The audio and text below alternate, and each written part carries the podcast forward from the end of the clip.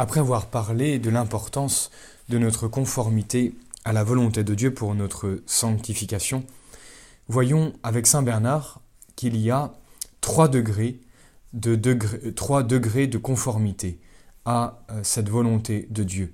Et nous verrons juste après, pour finir, ce rôle sanctificateur de nous conformer à la volonté du Seigneur. Saint Bernard donc distingue trois degrés de cette vertu qui correspondent aux trois degrés de la perfection chrétienne. Il dit ceci Le débutant, mu par la crainte, endure la croix du Christ patiemment. Le progressant, mu par l'espérance, la porte avec une certaine joie. Enfin, le parfait, consommé en charité, l'embrasse avec ardeur.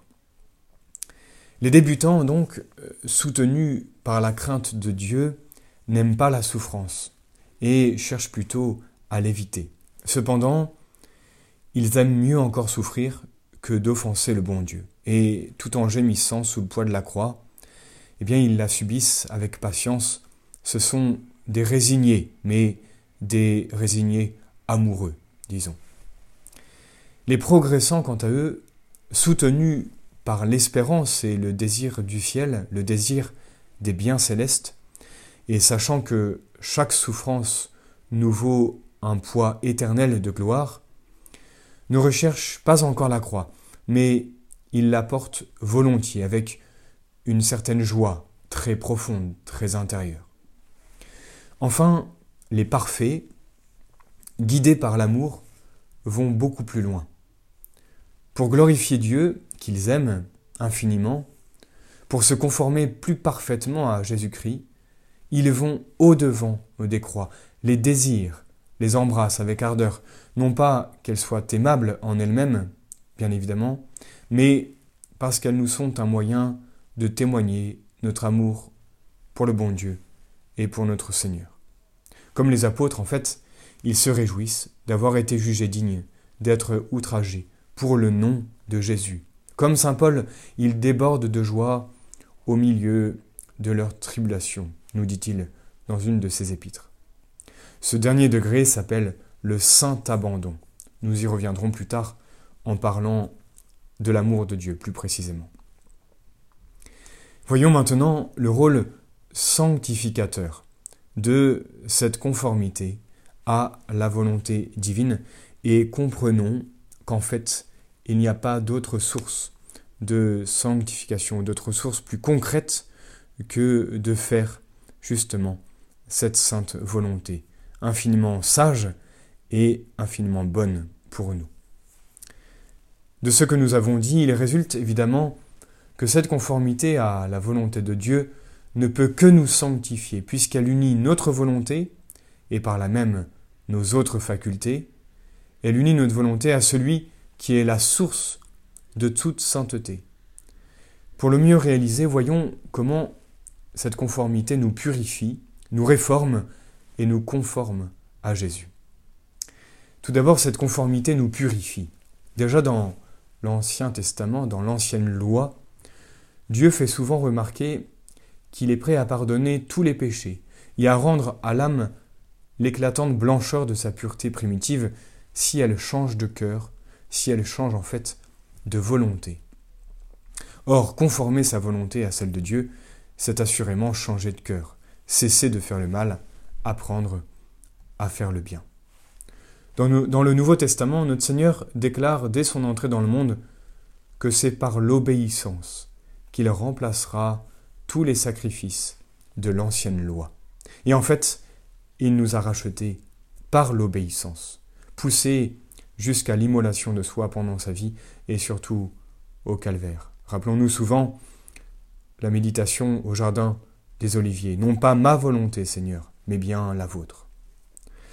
C'est donc aussi par l'obéissance et l'acceptation des épreuves providentielles qu'en union avec Jésus, nous expirons nos péchés et purifierons notre âme. Cette conformité à la volonté de Dieu, après nous avoir purifiés, eh bien, elle nous réforme. En effet, ce qui nous a déformés ce qui continue en fait à nous déformer, c'est l'amour désordonné du plaisir, auquel nous avons cédé par malice ou par faiblesse. Or, la conformité à la volonté de Dieu nous guérit de cette double cause de rechute. Elle nous guérit de la malice tout d'abord, parce que cette malice résulte elle-même de nos attaches aux créatures et surtout de l'attache à notre jugement et à notre volonté propre. Nous voulons faire ce que nous voulons et à point c'est tout. En fait, en conformant notre volonté à celle de Dieu, nous acceptons ses jugements comme la règle des nôtres. Nous acceptons ses commandements et ses conseils comme la règle de notre volonté. Nous nous détachons ainsi des créatures et de nous-mêmes et de la malice qui venait de ces attaches. Être conforme aussi à la volonté de Dieu, cela remédie à notre faiblesse, source de tant de défaillances. Au lieu de nous appuyer sur nous-mêmes, qui sommes si fragiles, nous nous appuyons par l'obéissance, nous nous appuyons sur Dieu, qui étant tout-puissant, nous fait participer à sa force et résister aux plus graves tentations. Quand nous faisons sa volonté, il se plaît à faire la nôtre, en exerçant nos prières, en exaucant nos prières et en soutenant notre faiblesse. Ainsi débarrassés de notre malice et de notre faiblesse, nous cessons, petit à petit, d'offenser le bon Dieu de propos délibérés et graduellement, nous réformons notre vie. C'est ainsi donc que nous allons conformer notre vie de tous les jours à celle de notre Seigneur Jésus-Christ. En effet, la conformité la plus réelle, la plus intime, la plus profonde, c'est celle qui existe entre deux volontés. Or, par la conformité à la volonté de Dieu, nous soumettons et nous unissons notre volonté à celle de Jésus, dont la nourriture était de faire la volonté de son Père. Comme lui, et en fait avec lui, nous ne voulons que ce qu'il veut, et cela tout le long du jour.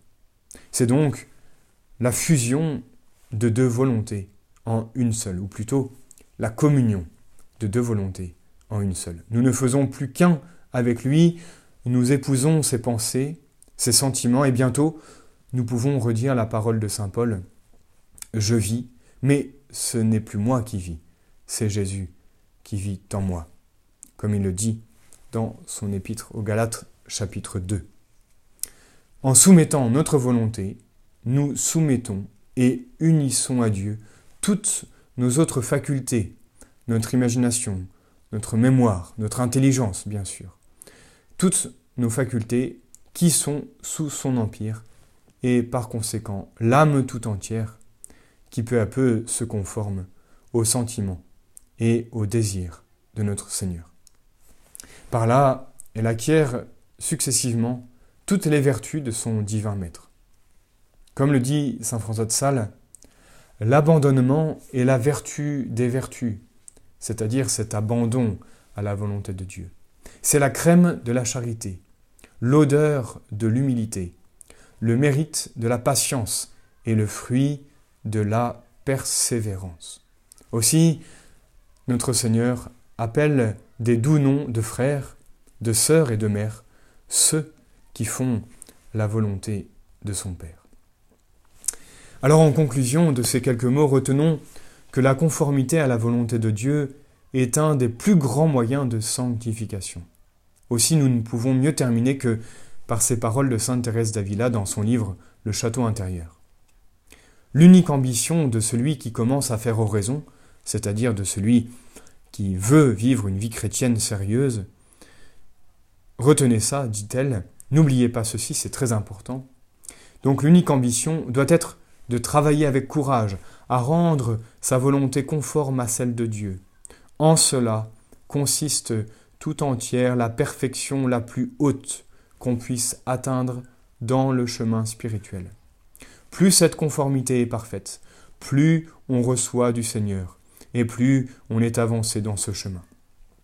Elle ajoute qu'elle désire elle-même vivre dans cette voie de conformité, sans être élevée au ravissement et aux extases, tant elle est convaincue que cette voie suffit à la plus haute perfection.